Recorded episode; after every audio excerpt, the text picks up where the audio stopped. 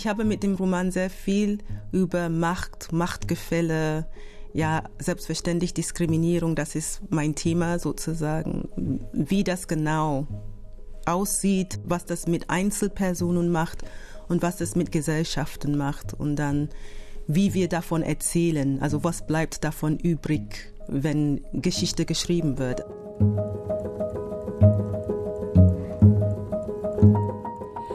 Ein Perlenarmband dient als verbindendes Element zwischen Räumen und Zeiten in dem Buch, um das es jetzt hier geht, in Weiterlesen. Es führt uns vom 15. Jahrhundert in Ghana über das 19. Jahrhundert in England ins Jahr 1945 nach Deutschland und schließlich ins Berlin der Gegenwart. Im Zentrum stehen verschiedene Frauen, die doch aber irgendwie alle Teile einer Frau zu sein scheinen. Im Klappentext des Romans Aders Raum, da heißt es, sie alle sind Ader, sie verschmelzen ineinander, sie sind das Leben. Ja, darüber wollen wir heute sprechen mit der Autorin Sharon Dodua Otu. Ich freue mich sehr, dass Sie hier sind. Hallo. Hallo. Und wir, damit meine ich Thorsten Dönges vom LCB, vom Literarischen Kolloquium Berlin und ich bin Nadine Kreuzzahler von RBB Kultur und gemeinsam machen wir diese Radio- und Podcastbühne. Hallo Thorsten. Hallo, guten Tag.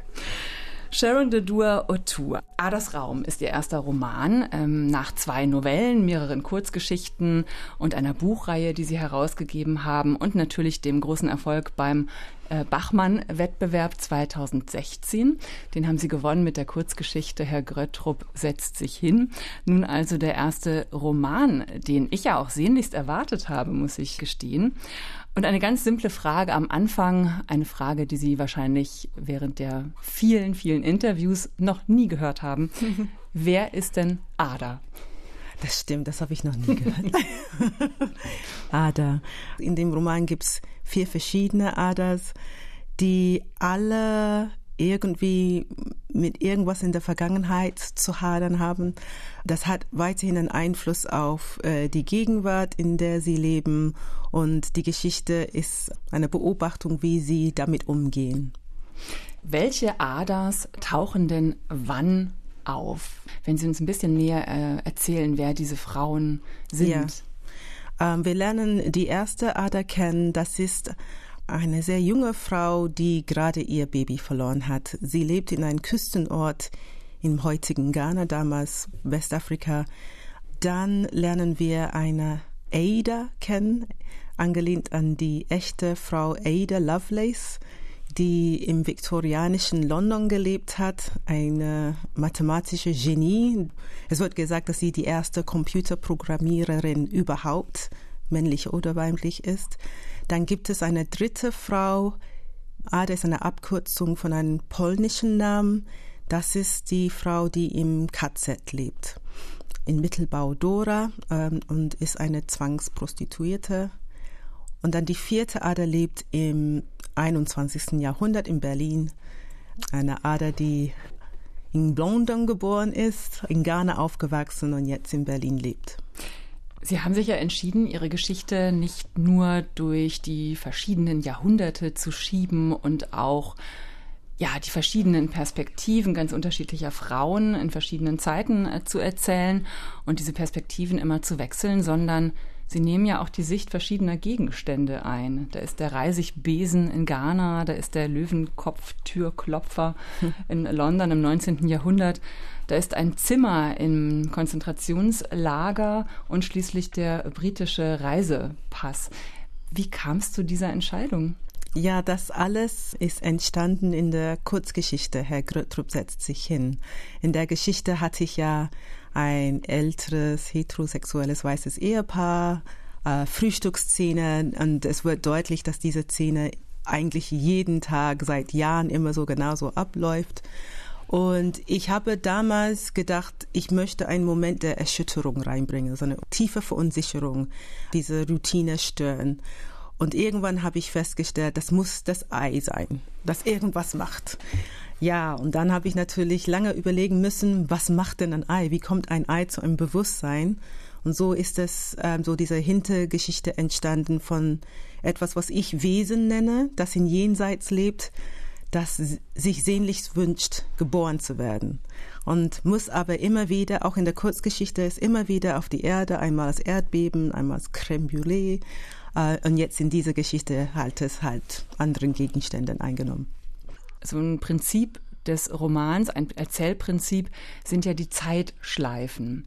Also da heißt es zum Beispiel, die Zeit war jedenfalls gekommen, um Ada daran zu erinnern, dass alle Wesen, vergangene, gegenwärtige und zukünftige, in Verbindung miteinander geraten sind, dass wir es immer waren und immer sein werden. Also diese Zeitschleifen als Symbol für, ja, alles hängt miteinander und wir auch alle mm. miteinander zusammen. Also das Verbindende unter uns, ja, sehr, sehr utopisch ausgedruckt.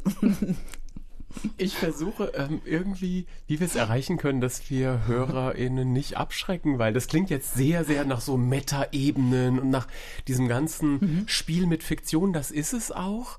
Und das Schöne ist, man kann sich, also ich habe es so gemacht, ich habe mich einfach diesem Buch anvertraut und so komplex das auch gearbeitet ist, so sehr kann man sich auch diesem erzählen und ja, das ist ja das Erzählen, das sich dann in diesen unterschiedlichen Gegenständen auch äh, ausdrückt. Ich habe mich dem anvertraut und habe mich dann auch sehr, sehr wohl gefühlt. Es gibt dann immer so auch einen sehr, sehr lustigen Kampf auch dieser, dieser Erzählinstanz mit Gott. Äh, mhm. ähm, und das äh, ist dann auch sehr, sehr witzig und macht dann auch fast wieder vergessen, wie komplex das Ganze ja. ist. Ja, ich habe mich dabei auch sehr amüsiert. Also gerade auch diese Szenen mit Gott. Gott ist übrigens eine Frau, das fand ich auch irgendwie sehr Ach, schön. Und das sie. ist so also ganz immer wieder wechselt. Immer mal wieder wechseln. ja. Aber ich fand es so schön, weil selbstverständlich der Gott, also das Pronomen sie äh, bekam, bekam, oder ja. bekommt. Das stimmt. Das klingt jetzt aber erstmal alles vielleicht abschreckend für einige Leute. Haben Sie das schon gehört als Reaktion auf das Buch? Ich habe gehört, dass viele Leute das erstmal anstrengend finden, um reinzukommen. Man muss sich schon darauf einlassen. Ich mache keine große sanfte Wörter, um einzuleiten. Wir fangen direkt an mit einer Frau, die ihr Kind gerade verloren hat. Aber wenn man bereit ist, dem zu vertrauen, Vertrauen zu schenken, ich glaube, man wird belohnt, kann ich das so sagen? Also ich glaube, das lohnt sich einfach dran zu bleiben und zu glauben, dass es aufgeht. Ja. Also mir ist es so gegangen und vielleicht hören wir einfach mal mhm. ganz konkret eine Passage. Sie haben äh, das Buch mitgebracht, dann bekommen wir so ein Gefühl für den Sound und ja. den Text. Sehr gerne. Ich habe gedacht, ich lese direkt die ersten paar Seiten. Sehr gut. Für alle, die noch nicht gelesen haben, dann gibt es hier keinen Spoiler. Also Sharon the Dua Otu liest aus Adas Raum. Totope, März 1459. In der längsten Nacht des Jahres klebte Blut an meine Stirn und mein Baby starb. Endlich. Als es nur noch wimmen konnte, berührte Nalamle seine Wange.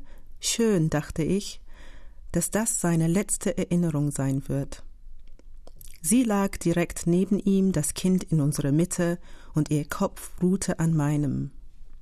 Nalamles Augen schimmerten, als sie mir versicherte, dass es nicht mehr allzu lange dauern würde, so Gott will.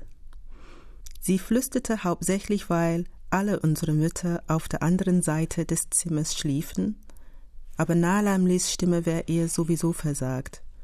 Zusammen hatten wir die letzten drei Nächte an der Seite meines Babys gebetet und geweint. Ich hörte sie kaum und verstand sie noch weniger. Während sie es streichelte, hatte sie mich angesehen, als würde sie sich über meine Irritation wundern, wobei der Satz Woher wirst du das wissen meine Lippen nicht verließ. In einer Situation, die ohnehin nicht auszuhalten war, war dies ein besonders abwegiger Moment. Nalamle wusste immer Bescheid. Ich wollte ihr gegenüber in jenem Moment, in dem es buchstäblich um mein eigenes Fleisch und Blut ging, nicht wieder einmal so ahnungslos wirken.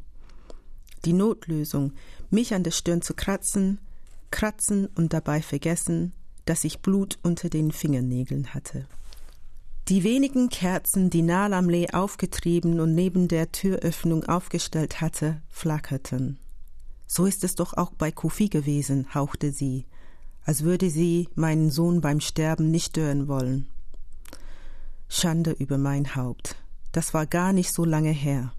Die anschließende Stille, hauptsächlich meiner Scham und ihrem Mitleid geschuldet, begleitete uns durch seine letzten qualvollen Atemzüge. Die Kerzen weinten. Für die Aufbahrung hatte Nalamle draußen auf dem mondhellen Hof eine winzige Unterlage aus Palmblättern vorbereitet. Sie legte ein weißes Tüchlein dazu. Es gab kein Grab. Der Junge hatte nicht einmal einen Namen, war er doch erst fünf Tage alt. Aber immerhin ist er länger geblieben als mein erstes Kind. Auch ein Junge. Direkt nach der Geburt hatte er seine Augen aufgemacht, sich umgeschaut und offenbar missfiel ihm das, was er sah. Der Kleine verließ uns, noch bevor ich ihn in den Arm habe nehmen können. Nalamle drückte meine Hand einmal kurz, stürzte sich auf die Knie und stand auf. Ich wollte auch, aber mit großer Mühe schaffte ich es nur zur Hälfte, gerade noch in die Hocke. Sie beugte sich über eine der Flammen.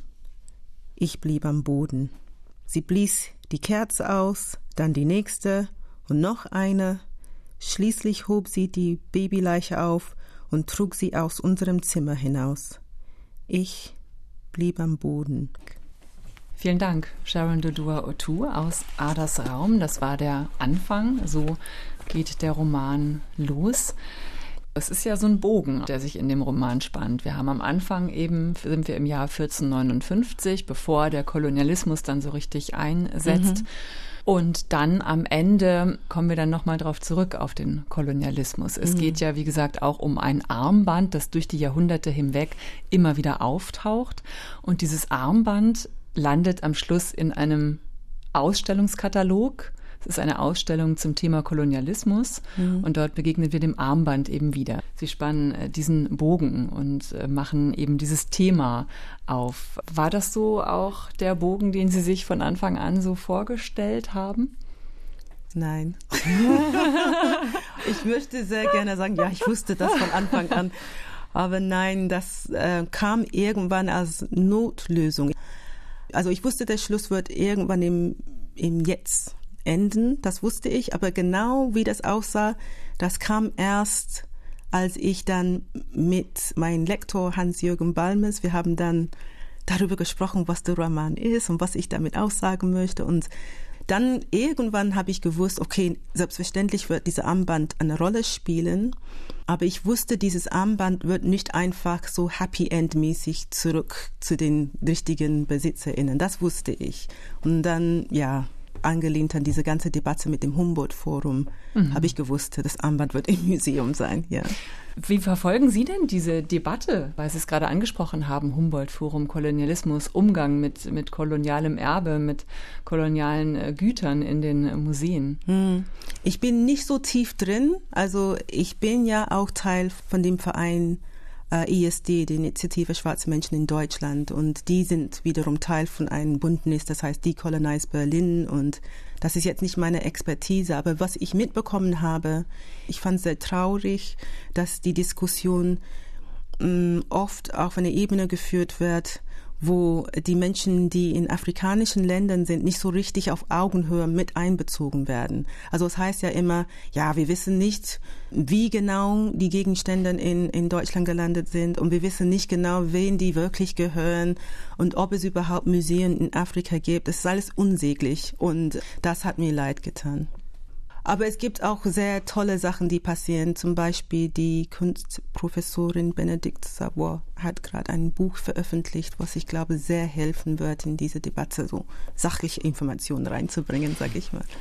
Was mir imponiert hat an diesem Roman ist, dass das Politische ja alles drinsteckt und ja. diese Debatten aber dass es eben erzählerisch ähm, funktioniert. Also dieses Armband, das ist ja für alle Beteiligten in diesen unterschiedlichen, an diesen Stationen ganz unterschiedlich aufgeladen, hat eine ganz andere Bedeutung jeweils. Und dann weiß man auch im 20. Jahrhundert und im 21. Jahrhundert gar nicht mehr, was ursprünglich die Bedeutung war, sondern man mhm. sieht nur noch einen Wertgegenstand darin. Und das spiegelt ja dann auch eigentlich den Umgang mit diesen Objekten es wird ja auch gar nicht genau klar, also was dann tatsächlich am Ende in diesem ähm, Armband steckt, sondern es ist tatsächlich, glaube ich, auch immer den LeserInnen überlassen, was ja. sie dann damit machen. Und das fand ich eine ganz, ganz große Stärke des Romans. Ja, ich, das gefällt mir, diese Rückmeldung, weil es war mir wichtig, mit diesem Roman nicht didaktisch zu wirken. Mhm Und ich glaube, die Chance, die ich hatte mit diesem Projekt war, Assoziationen frei zu legen. Also das, was ich denke, was ein Roman ist, ist die Kommunikation zwischen die Person, die diesen Roman liest und das Buch. Und ich als Autorin hat was in die Welt gesetzt, aber ich kann nicht bestimmen, wie das gelesen wird oder ich sollte nicht bestimmen, wie das gelesen wird. Und durch diese ganzen verschiedenen Erzählperspektiven, inklusive dieser ganzen Gegenstände, die da sprechen, ist es ja kein allmächtiger Erzähler. Sie verteilen diese Erzählermacht eigentlich auf ganz viele verschiedene Schultern. Es ist auch ein Buch über Machtverhältnisse, über vielleicht Entmachtung, aber auch Ermächtigung. Yes. ich habe mit dem Roman sehr viel über Macht, Machtgefälle, ja, selbstverständlich Diskriminierung, das ist mein Thema sozusagen, wie das genau aussieht, was das mit Einzelpersonen macht und was das mit Gesellschaften macht und dann wie wir davon erzählen, also was bleibt davon übrig, wenn Geschichte geschrieben wird. Also es gibt eine Figur, Diego Gomez. Ich beschreibe ihn in zwei, drei Sätze im Roman. Das ist ein portugiesischer Seefahrer. Der es gab ihn tatsächlich, ich habe seinen Namen aus Wikipedia gezogen. Und ich habe irgendwie so ein bisschen Spaß mit ihm gehabt. Ich kenne also mich überhaupt nicht mit ihm aus, aber was ich ähm, mit seiner Erzählung zeigen wollte, ist, dass er, als er in Westafrika angekommen ist, sich überhaupt nicht auskannte und er war irgendwie, was er hatte, ein Kater, hat zu viel gesoffen die Nacht davor und hat ständig so Fehler gemacht. Aber wenn er selber seinen Memoiren schreibt, dann wird das am Ende wie, ja, ein richtiger Seefahrer und so darstellen. Und das war so einfach, ich wollte mich ein bisschen über diese geschichtsschreibende Moment lustig machen, wo wir wissen nur von den Gewinnern. Die Geschichte, die im heutigen Berlin spielt, die vierte Ader. Sie stammt aus Ghana, hat aber einen britischen Pass und zieht dann zu ihrer Schwester nach Berlin. Sie selber haben auch ihre Wurzeln in Ghana ähm, sind in London aufgewachsen. Wie ist Ihre heutige Verbindung zu Ghana? Also meine Eltern sind beide gebürtige GhaneerInnen. Die sind ähm, in den 60er Jahren nach Großbritannien gekommen zu einer Zeit, wo ähnlich wie in Deutschland eigentlich heißt es anwerben. Also Leute wurden an, mhm. angeworben, um in England zu arbeiten. Und dann sind sie da geblieben. Also die haben sich kennengelernt in London und haben dann geheiratet, Kinder bekommen. Ich bin eine von drei. Und alle anderen sind in Ghana, in Accra. Und meine Verbindung zu Accra ist leider so ein bisschen auf Distanz. Also ich bin da fünf, sechs Mal in meinem Leben gewesen und bin auch in Kontakt mit einigen von meinen Cousins durch äh, Facebook und WhatsApp. Aber es ist leider nicht so, dass ich sagen kann, dass ich, äh, ich fühle mich da nicht so zu Hause, wie ich das gerne machen würde, denn ich habe die Sprache zum Beispiel, die meine Eltern beide als erste Sprache sprechen, nicht behalten. Ich habe das mal gekonnt, aber es ging mir verloren, was mir sehr leid tut und ja, verschiedene Sachen. Ich bin einfach nicht im Alltag da integriert. Und deswegen ist Ghana sowas wie ein Ort, zu denen ich eine Beziehung pflege. Ich habe Menschen dort, die ich sehr liebe, aber es ist so ein entfernter Teil von mir, würde ich sagen. Ein entfernter Teil, der auch ein bisschen mit mm, irgendwie Sehnsucht oder irgendwie mm. sowas zu tun hat? Ich glaube, Sehnsucht ist ein gutes Wort, mm. ja. Was mich noch interessieren würde, wär, wäre, wie die Recherche funktioniert hat. Ich meine, es, wir sind ja an ganz unterschiedlichen Orten mhm. und in ganz unterschiedlichen historischen Epochen. London 1848, mhm. als in Paris gerade die Revolution mhm. stattfindet und ein bärtiger Deutscher in London taucht auf. äh, man ahnt, wer das. Also diese, so auch mit diesen, ja, so witzig eingeschobenen Nebenfiguren, die ansonsten eher Hauptfiguren in der Weltgeschichte wären. Ja. Das Charles ist auch Dickens. total schön am ja. Rande als irgendwie als Liebhaber, äh, Liebhaber. von Ada. Ja. Aber diese, diese Recherche, war das eher eine Erfindung deinerseits oder hast du dich da wahnsinnig in Bücher reingekniet oder wie hat das mhm. stattgefunden? Teils, teils. Also es gab Sachen, wo ich gedacht habe, ich möchte eine Frau beschreiben, die eine mathematische Genie ist und wie sie mit Sexismus konfrontiert ist. Ich hatte keine Lust, dass eine Person mir dann erzählt, ach, sowas hat es nicht gegeben. Mhm. Deswegen war es wichtig, Ada Lovelace zu nehmen. Aber es war nicht wichtig, ob sie wirklich eine Affäre mit Charles Dickens hatte. Das ist so unwesentlich. Das hab, ich habe nur Spaß damit gehabt. So, und die Sachen in Ghana, tatsächlich war ich dann in Ghana. Nachdem ich den Preis gewonnen hatte, hatte ich ja ein bisschen Geld auch. und ich, hab, ich war dann das erste Mal seit 15 Jahren dort und das war sehr, sehr seltsam, weil äh, die ganzen Cousins und Cousinen waren dann plötzlich 15 Jahre älter. Es war wie eine Zeitreise. Und ich habe Gespräche geführt, viele Gespräche, wo ähm, ich besser verstehen wollte, wie deren Verständnis von Religion mhm. und wie sie das mit Gott sehen und ähm, also dieses Konzept Asamando, das ist, was wir jenseits nennen würden. Das war alles eine Diskussion. Das habe ich nirgendwo gelesen gehabt, dass es das gibt. Es gibt auch in der University of Ghana in Legon eine Archäologieabteilung und da habe ich Gespräche geführt und kam mit dieser Idee mit dem Armband.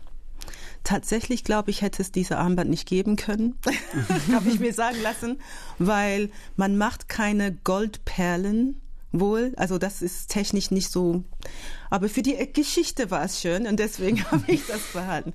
Die Sachen, die wichtig waren, dass es wirklich stimmt, habe ich festgesetzt. Und an anderen Sachen habe ich gedacht, okay, was kann dazu dienen, diese Geschichte zu tragen? Und ich habe dann das eher freie assoziiert. Vielleicht schauen wir noch mal in die Gegenwart ähm, nach Berlin, wo der Text dann äh, spielt. Eine junge schwarze Frau, Ada, sucht eine Wohnung, sie ist schwanger und erlebt halt während der Wohnungssuche im schon durchgentrifizierten Berlin Rassismus. Vielleicht lesen Sie uns noch mal ein Stück, eine Passage, ja. genau dort, wo eben Ada gerade wieder eine Absage kassieren muss bei der Wohnungssuche. Okay. Nun ja, meinte die zittrige Frau, und es wurde weiterhin kräftig mit den Händen gerungen. Wie soll sie denn die Miete zahlen, wenn sie nach der Elternzeit keine Arbeit findet? Ada bemühte sich um Augenkontakt mit ihr. Wenn sie mich nur anschauen würde, dachte Ada, wenn sie mich einfach nur ansehen würde, sicherlich würde sie mich nicht abweisen können, wenn sie mich kennenlernen würde.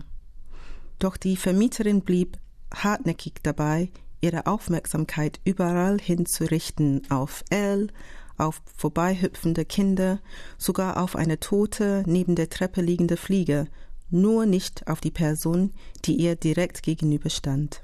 Ada war gleichermaßen dankbar und ärgerlich, dass Elle das Gespräch weiterhin freundlich mit ihr aufrechterhielt.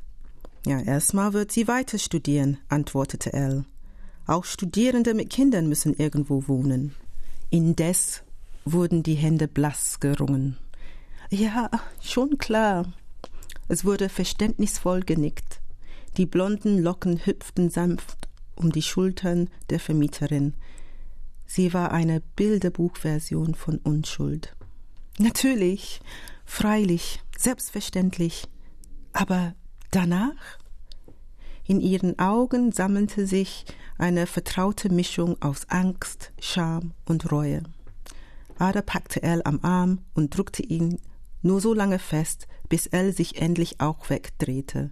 Somit blieb die als Frage getarnte Ausrede unbeantwortet. Für das ungeschulte Auge wird dieses Verhalten wie Unterwürfigkeit ausgesehen haben, und ich muss gestehen, auch bei mir hat es einige Runden gedauert, bis ich die tatsächliche Leistung hinter Adas Handlung erkennen konnte. In Ghana war Ada vieles, eine Tochter, eine Schülerin, eine geliebte Freundin. Sie war ehrgeizig, fleißig und vertrauenswürdig, wenn es um Mathematik ging, war Ada im Herzen eine unerträgliche Klugschwätzerin, aber trotzdem war ein schulischer Erfolg nur möglich, weil sie von klein auf die wichtigste Lektion von allen gelernt hatte wenig Platz einzunehmen. Ob sie noch brüllen konnte, wusste Ada nicht, denn sie hatte es seit Jahren nicht mehr versucht. Irgendwann wurde ihr bewusst, dass sie ihre Knie stets geschlossen hielt und sie erinnerte sich nicht, wann sie damit angefangen hatte. Wo war ihre Kindheit hin? War es nicht gestern, als sie am Strand von Labadi mit den Jungs um die Wette gelaufen war? In Ghana wurde Ada schleichend zur Frau und bekam es kaum mit. In Deutschland wurde Ada schlagartig zur Schwarzen und spürte es sofort. Einem Gespräch schweigend zuzuhören, bei dem sie eigentlich die Hauptakteurin sein musste, war an sich nichts Neues. Ada kannte den bitteren Geschmack des heruntergeschluckten Stolzes. Gelegentlich konnte sie sogar darüber lachen. Aber die Abwertung, die sie in Ghana erlebte, hatte eine andere Qualität. Sie war leichter, erträglicher. In Accra war Adam zwar weiblich, aber doch auch ein kostbarer, liebenswerter Mensch. In Berlin erfuhr sie außerhalb ihrer Welt nur selten Wertschätzung. Viel zu oft hatte ihr Körper sie verraten, bevor Ada überhaupt den Mund aufmachen konnte. Und es kostete sie jedes Mal noch ein bisschen mehr Kraft, den Riss in ihrem Hals zu spüren. Es schnitt jedes Mal ein wenig tiefer, immer an der gleichen Stelle. Und irgendwann reichte es. Sich aus erniedrigenden Situationen zu lösen, war keine Unterwürfigkeit von Ada. Das war Widerstand. Vielen Dank, Sharon Dodua Otu aus Adas Raum. Darüber sprechen wir hier in Weiterlesen der gemeinsamen Podcast- und Radiobühne von RBB Kultur und dem LCB. Ich würde gerne ähm, diese Sätze nochmal rausgreifen. In Ghana wurde Ada schleichend zur Frau und bekam es kaum mit. In Deutschland wurde Ada schlagartig zur Schwarzen und spürte es sofort. Sie sind 2006 nach Deutschland gezogen. Ging es Ihnen ähnlich? Haben Sie diese Erfahrung auch so machen müssen? Nein, eigentlich nicht. Das ist eine Beschreibung von einer Person, die aufgewachsen ist in einem Ort, wo alle schwarz waren. Und ich bin in Großbritannien ja, geboren, aufgewachsen. Und das, was ich beschreibe, wie die Figur schleichend zur Frau wurde, ist eher ähnlich, dass ich schleichend zur Schwarzen wurde. So. Aber ja, das ist, ist immer kontextabhängig. Wie meinen Sie das? Sie wurden schleichend zur Schwarzen? Ich wurde schleichend zur Schwarzen, würde ich sagen, weil dieser mm, Prozess wie ich die Identität angenommen habe. Es sind zwei Sachen. Einmal, wie ich mich als schwarze Person selber identifiziert habe. Das ist auch nicht von heute auf morgen passiert. Das hat mit ähm, einer gewissen Politisierung zu tun. Ich habe angefangen, gewisse Diskussionen zu führen, Bücher zu lesen, Filme zu schauen. Und irgendwann habe ich verstanden, Schwarzsein ist nicht eine biologische Tatsache oder nicht nur, sondern das hat mit eine soziale, politische Realität zu tun, wie ich wahrgenommen werde und wie ich mich wahrnehme und wie ich dann Verbindungen herstelle mit anderen Menschen, die ähnlichen Erfahrungen machen und dann wie wir vielleicht politisch dagegen angehen, das alles gehört zu Schwarzsein für mich. Das ist eine Schiene. Und dann die andere Schiene ist, wir wachsen auf mit diesem Glaube an Gleichberechtigung. Aber viele schwarze Personen, die in weißen Ländern aufwachsen, merken irgendwie, das stimmt doch nicht ganz. Und das hat mit Blicken zu tun. Meine Kinder haben mitgekriegt, ihre Arbeiten würden viel schlechter benotet als die ihrer Klassenkameraden. Und das ist auch wissenschaftlich bewiesen, dass sowas passiert. Aber wenn es eine einzelne Person passiert, dann kann immer rausgeredet werden, ja, er hat aber tatsächlich schlechter geschrieben oder so. Aber irgendwann hat ein weißen Kumpel dann zu meinem Sohn gesagt, ich merke das wirklich, dass es wirklich so passiert. Ne? Und das ist eine Summierung von Sachen, kontrolliert zu werden oder ähm, zu merken, dass die eigene Geschichte nicht so in Filmen oder im Fernsehen oder so in der Werbung reflektiert wird. Und irgendwann merkt man, okay, das ist, ist was vermeintlich Negatives, äh, nicht weiß zu sein. Das ist auch ein, ja, schleichend für mich zum Schwarzen werden. Deshalb schreiben Sie schwarz auch mit einem großen mhm. S, um diese politische Bedeutung beziehungsweise die, ähm, die Zugehörigkeit zu einer Community Richtig. auszudrücken. Für mich ist schwarz tatsächlich nicht eine Farbe, wenn ich über mich rede. Und deswegen wenn es um einen Text geht, was ich selber geschrieben habe oder in ein Interview, wenn mir Wörter in den Mund gelegt werden, dann finde ich sehr wichtig, dass ich richtig zitiert werde. Und dann ist es groß geschrieben. Mhm.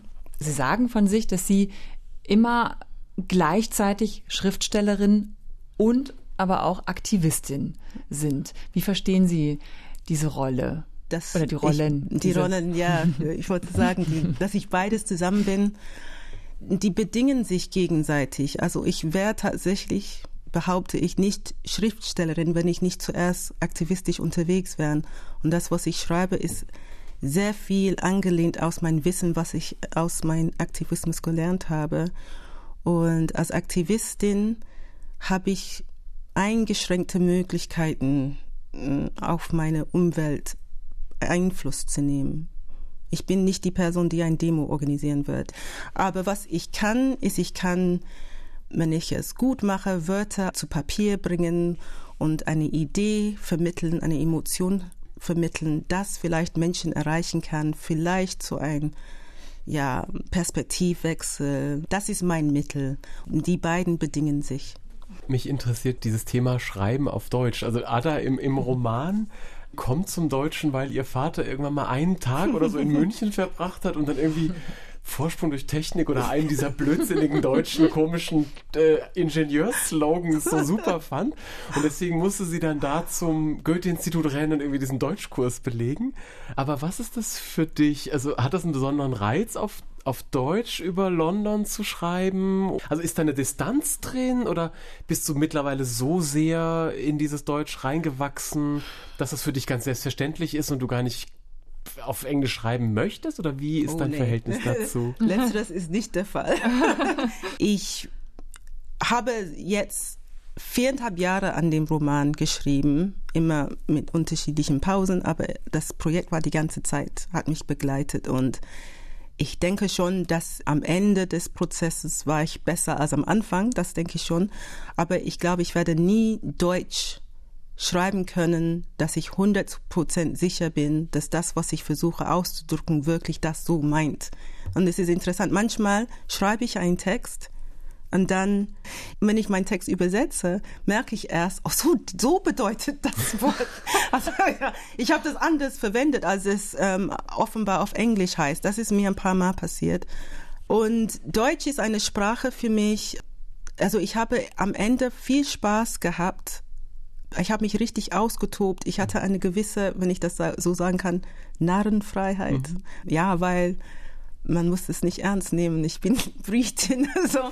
Aber ich glaube auch, mein Wunsch war, dass ich das trotzdem mache, denn ich lebe in Deutschland, ich habe hier meinen Lebensmittelpunkt, meine Kinder sind hier zum Teil geboren und alle hier aufgewachsen. Und ich glaube, das ist ein Signal, das ich dann damit aussende, wenn ich sage, nee, ich will meinen Roman auf Deutsch schreiben. Wenn ich das auf Englisch geschrieben hätte und es wäre übersetzt worden, da wäre so ein trennendes Moment drin. Und ich habe gedacht, ich rede so, wie ich rede. Ich werde nie reden wie, ja, Max Mustermann, habe ich neulich gesagt. Das, das, wird nicht, das wird in mein Leben nicht mehr klappen. Trotzdem, ich glaube, dadurch, dass ich diese, mir diese Mühe mache, das macht etwas mit den Personen.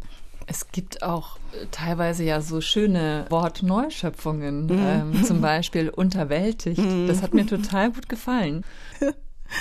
Wo wir gerade von Übersetzungen gesprochen haben, es gibt ja gerade so eine Diskussion rund um die Übersetzung des Gedichts von Amanda Gorman, yes. Äh, die afroamerikanische Dichterin, die auf der Amtseinführung von Joe Biden das Gedicht vorgetragen hat und das nun äh, in verschiedene Sprachen übersetzt werden soll. Und in den Niederlanden hat die Übersetzerin den Job wieder abgegeben, nachdem sie angefeindet worden ist, beziehungsweise nachdem eine Diskussion darüber entbrannt ist, ob sie als weiße Schriftstellerin, als weiße Lyrikerin den, den Text einer, einer schwarzen Dichterin übersetzen darf. Also ins Deutsche übertragen wird das Gedicht The Hill We Climb von einem Team aus drei Übersetzerinnen.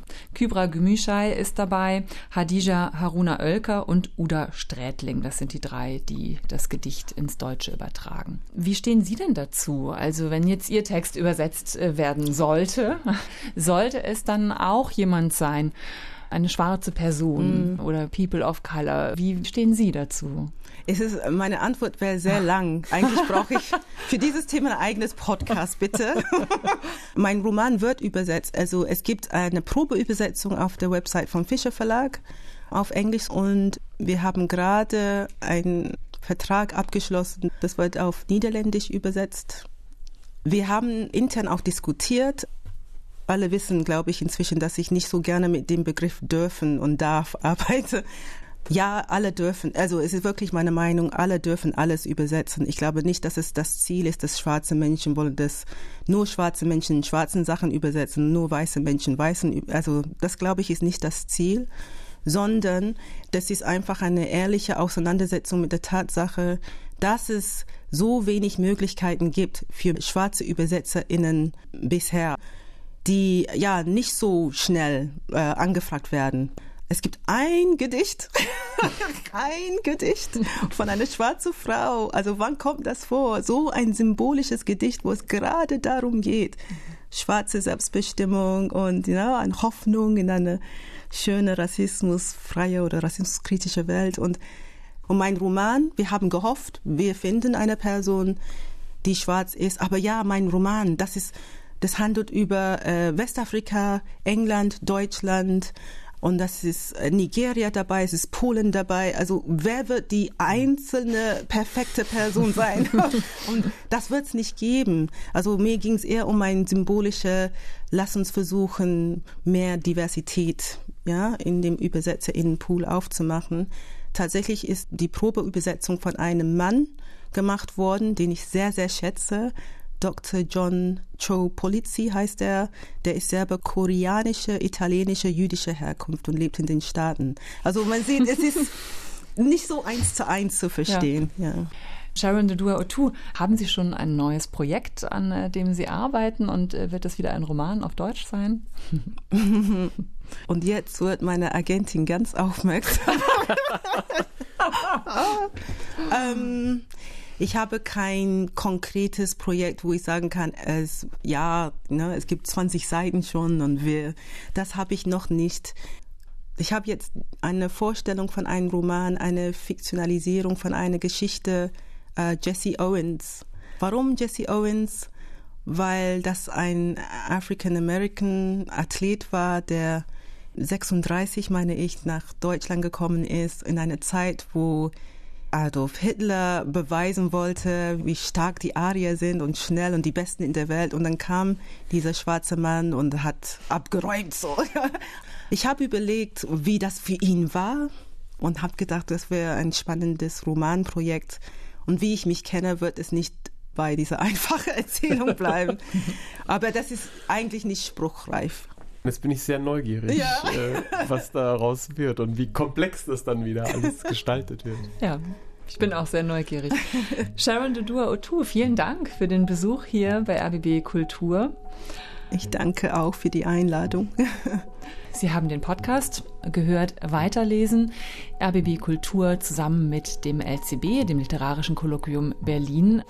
Das Buch Aders Raum ist im Fischer Verlag erschienen von Sharon Dodua O'Toole. Ich bin Nadine Kreuzzahler. Danke fürs Zuhören. Tschüss.